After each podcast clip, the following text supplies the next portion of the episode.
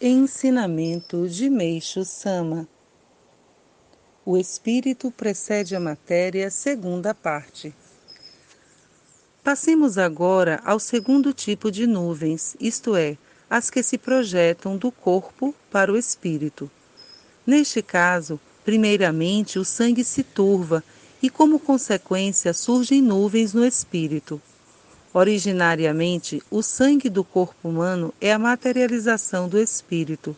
Ao contrário, o espírito é a espiritualização do sangue. Em outras palavras, espírito e matéria estão integrados. Assim, quando as nuvens se condensam e se refletem no corpo, transformam-se em sangue turvo, e ao ficarem ainda mais densas, transformam-se em nódulos. Estes, depois de dissolvidos e liquefeitos, são eliminados por diversos pontos do corpo. A dor e o sofrimento decorrentes desse processo constituem aquilo a que se dá o nome de doença. Assim, o que se projeta a partir do corpo físico é o sangue turvo.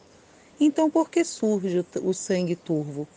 A causa é bastante surpreendente. São os medicamentos que, paradoxalmente, ocupam a posição de maior destaque nos tratamentos médicos.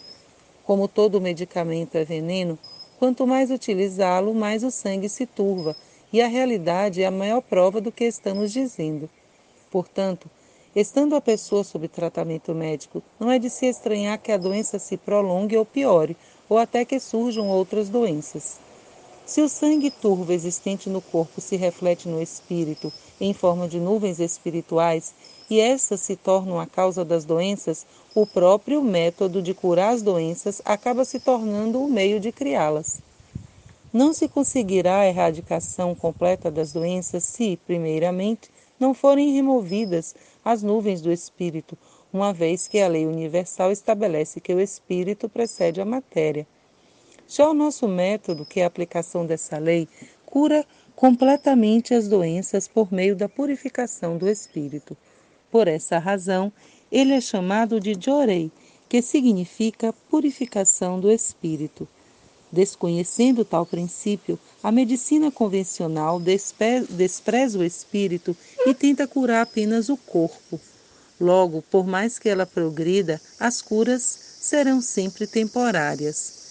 Podemos ver pela realidade que os tratamentos médicos não trazem a cura definitiva mesmo que se diga que houve a cura, na maioria das vezes a doença volta a se manifestar. No caso de apendicite, por exemplo, por existir-se o apêndice, não há como ela surgir novamente. Por extrair-se o apêndice, não há como ela surgir novamente. No entanto, torna-se mais fácil a ocorrência de doenças nas proximidades de onde estava o apêndice, tais como a peritonite e as doenças renais. Isso ocorre porque as nuvens espirituais permanecem, produzindo novamente sangue turvo que se concentra em outro local.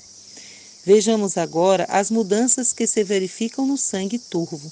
Quando este sangue se adensa, devido ao contínuo processo de purificação, as partículas do sangue vão embranquecendo gradativamente. Isso é o pus. Pus misturado com sangue indica que as mudanças ainda estão em processo. Num estágio mais avançado, tudo se transformará em pus. Desta forma, podemos compreender o motivo de o catarro expectorado pela tuberculose vir ou não acompanhado de sangue.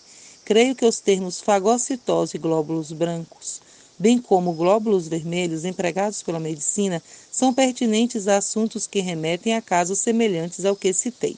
Pelo exposto acima, acredito que compreenderam a relação entre espírito e matéria em 15 de agosto de 1951, retirado do livro Alicerce do Paraíso, volume 1.